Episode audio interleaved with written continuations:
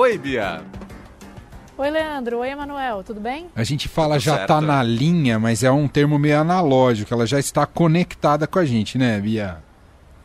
Eu tô por aqui, vocês me escutam? Super, super bem, bem, super bem. Beatriz Bula com ah. a gente segundas, quartas e sextas. E hoje a gente vai falar um pouco sobre como foram ontem os atos do 1 de maio, Dia do Trabalhador, Dia do Trabalho, melhor dizendo.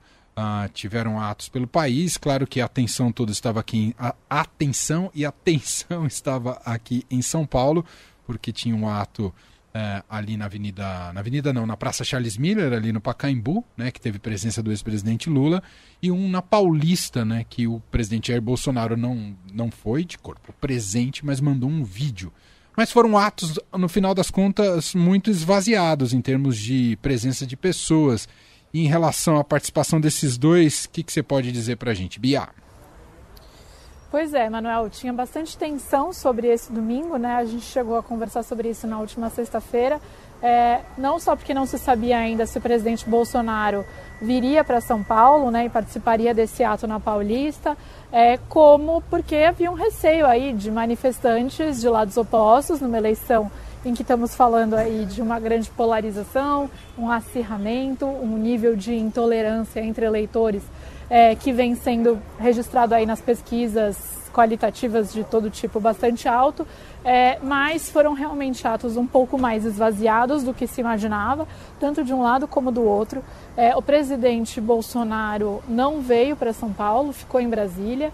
É, isso não quer dizer que ele não tenha participado, né? Porque ele gravou uma mensagem, é, fez uma participação em vídeo é, aqui é, no Ato de São Paulo. Ele passou pela manifestação também de bolsonaristas na, em Brasília, apesar de não ter feito um discurso por lá.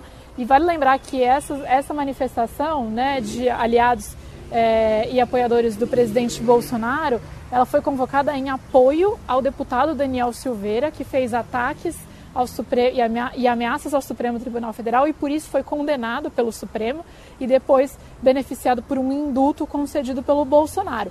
Então, são atos em favor do Daniel Silveira que, leia-se, são atos contra o Supremo Tribunal Federal, basicamente, é, e esse era o tom é, dos protestos na rua ontem, os que foram é, organizados aí é, e que tiveram participação de apoiadores do presidente Bolsonaro. Então, atos de crítica, especialmente aos ministros Alexandre de Moraes e Luiz Roberto Barroso, que têm sido os mais vocais é, nessas respostas, digamos assim, às investidas antidemocráticas do presidente Bolsonaro e aos ataques dele é, à justiça eleitoral, ao processo eleitoral como um todo, é, e o próprio Moraes, que é o relator é, relator, é, o relator responsável pela, pelo inquérito das fake news no Supremo.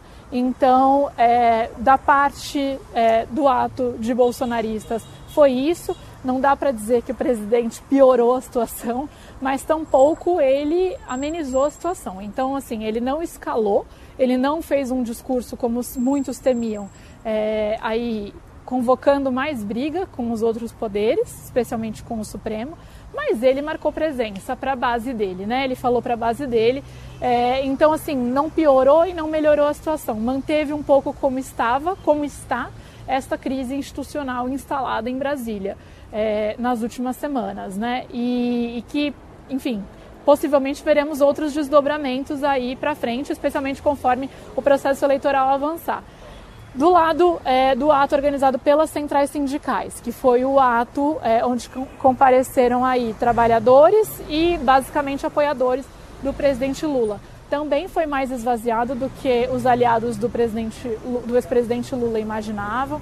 É, os petistas têm minimizado isso, eles dizem que não era um ato para o Lula, mas sim um ato das centrais sindicais é, em homenagem ao Dia do Trabalho. Então, é, enfim, que não dá para mensurar e qual o tamanho do apoio ao Lula por essa manifestação. Mas o fato é que o ex-presidente atrasou bastante a sua participação no ato. Ele estava previsto para discursar na hora do almoço, ele acabou chegando só às três da tarde, discursou às quatro, justamente para esperar ter um pouco mais de quórum é, porque às 5 da tarde estava previsto o show da. e aconteceu o show da Daniela Mercury. Então, é, os aliados do presidente aí que quiseram tentar juntar os públicos, o que foi para assistir o ato político e os que foram, na verdade, para ver o show. É, uma série de justificativas usadas aí pelos aliados do presidente, pelos petistas, dizem que as pessoas desacostumaram a participar desses atos políticos durante a pandemia, que o lugar não era bom, a Praça Charles Miller, né, porque não tem uma estação de metrô ali colada, é, enfim, uma série de justificativas para minimizar é, o impacto de ter um ato não tão grande é, um ato que, mesmo nas imagens, e eu estava lá cobrindo ontem, dava para ver que estava esvaziado. É, mas por hora é um pouco nesse sentido. Eu acho que não doeu muito para lado nenhum, é, justamente porque nenhum dos dois foi forte.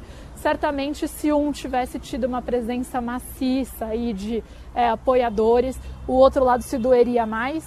É, mas como foi relativamente esvaziado, tanto na Paulista como na Charles Miller, digamos assim, não ligaram muito nenhum dos dois para isso.